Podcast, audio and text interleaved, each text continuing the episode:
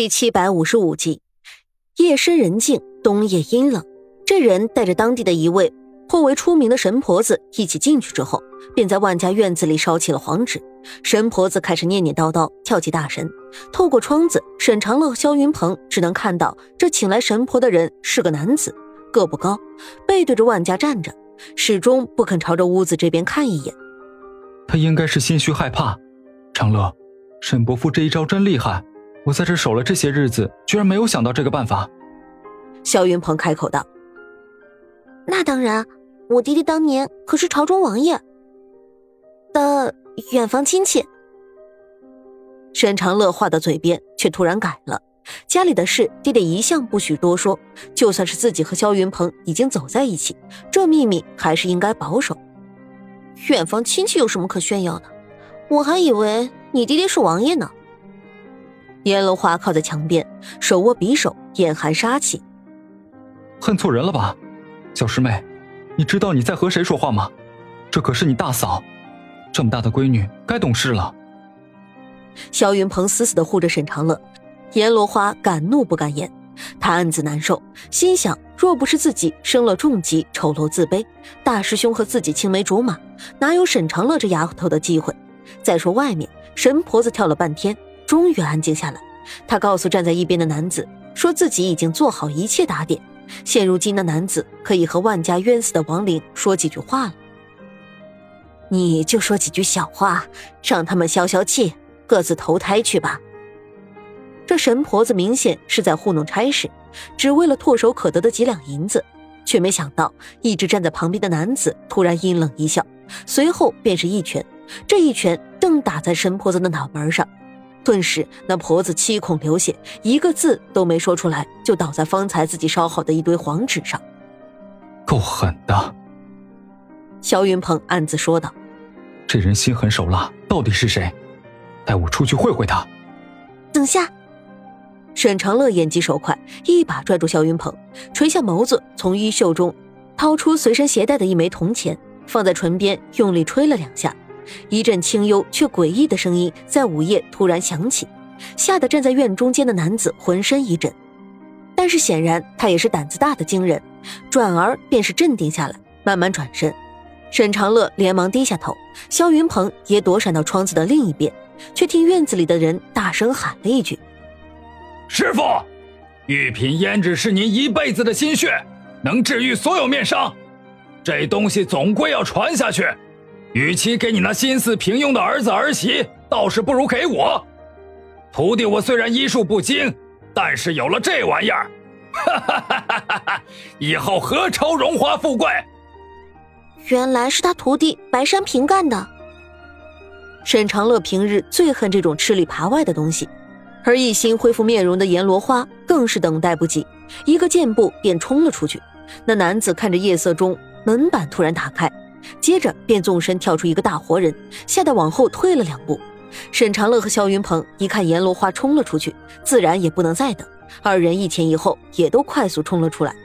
沈长乐自小也会一些功夫，跟在沈炼的身边。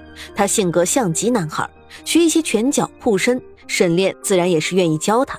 可萧云鹏依旧让他站在自己身后。你们是什么人？沈长乐。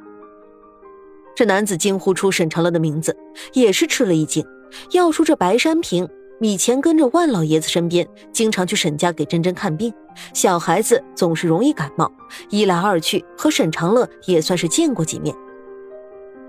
白山平，你师傅说你走投无路才收留你，养你十年，你居然……沈长乐恨得牙痒痒，那白山平却已经明白自己中了圈套。我明白了，这一切都是你们沈家的圈套，故意套我进来。我白山平是作损，但是和你们沈家无冤无仇。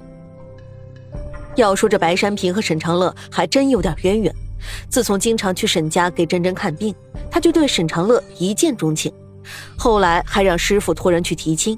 可沈长乐心中只有肖云鹏，便看也没看就回绝了。少和他废话。萧云鹏此时已经是势在必行，他一马当先，举刀便上。白山平虽然医术不佳，可武功却了得，二人大战十几个回合不分胜败。阎罗花和沈长乐一看便也参与其中。萧云鹏一看沈长乐卷了进来，稍有分心，那白山平却虚点一招，掉头便跑。云鹏连忙追上去，不想他人到墙边，却突然猛地回头，刀尖直刺向萧云鹏的脖颈。说是迟，那是快。肖云鹏一个平仰，那刀尖嗖的一下从他鼻尖飞了过去。就在肖云鹏拼命躲闪之时，白山平却一个草上飞，踩着肖云鹏的胸口，直接跳到沈长乐的跟前，一把将他搂在怀中。阎罗花一看不好，此时也顾不得吃醋，条件反射一般的举刀就上。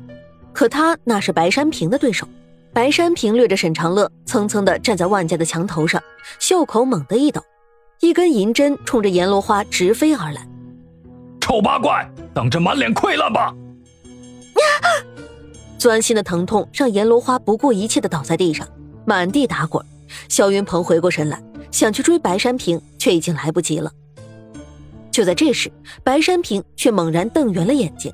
肖云鹏定睛一看，白山平的身后有人飞身而上，只是一掌就击在他的要害。弟弟。沈长乐在白山平松手之际，被腾空而起、一跃而上的萧云鹏稳稳地抱在怀中。白山平整个人失去重心，嘴角淌血的从高墙上跌落下来，一个透明的玉瓶滚落在地。沈烈飞上而下，站在地面后弯腰捡起那玉瓶。想来，这就是你们要的东西了，拿去。对于这绝世珍宝，他没有丝毫欲望。只淡若风轻的交给捂着脸、龇牙咧嘴的阎罗花。一想到自己对沈长乐的无礼和嫉妒，阎罗花很是愧疚。可眼下也顾不得那么多，赶紧回去将这神药搅拌开来敷在脸上。短短数日，阎罗花容貌恢复，虽算不上倾国倾城，可也是清秀可人。万家大仇已报，萧云鹏也兑现承诺退出江湖。时间缓慢的流逝着，苏月心和沈炼的日子。也是越过越发的幸福美满，家里的生意越来越大，虽然说不上富甲一方，但也绝对算是富贵人家了，并且因为夫妻两人性格好、脾气秉性好的原因，他们家在镇子上的口碑也是极为好的。镇子远离京城，没有尔虞我诈，大家都是以真心待人接物。苏月心对这个地方待得越久，越发喜欢。要说日子过得如此美好。按理来说，苏月心也应该是开开心心的过好每一天。可是这段时间以来，苏月心却是整日里的愁眉苦脸，有时候盯着一个地方就出了神，总是一副魂不守舍的模样。金主这些年来一直跟在苏月心的身边，他听从了姐姐竹雨的遗言，非常的听苏月心的话。两个人经过这些年的相处，名为主仆，实际上彼此早就是情同姐妹了。